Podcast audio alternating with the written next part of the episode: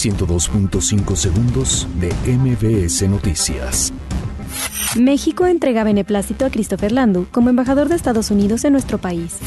La Secretaría de Seguridad Pública Ciudadana estima un presupuesto de 20 mil millones de pesos para la Guardia Nacional. La Secretaría de Comunicaciones y Transportes confirma que alistan licitaciones para la remodelación del Aeropuerto Internacional de la Ciudad de México. Oposición crítica licitación de refinería restringida a cuatro empresas.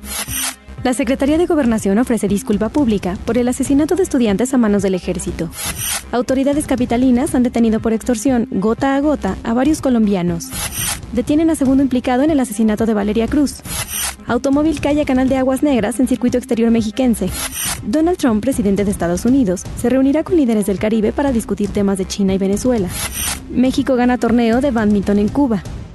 102.5 segundos de MBS Noticias.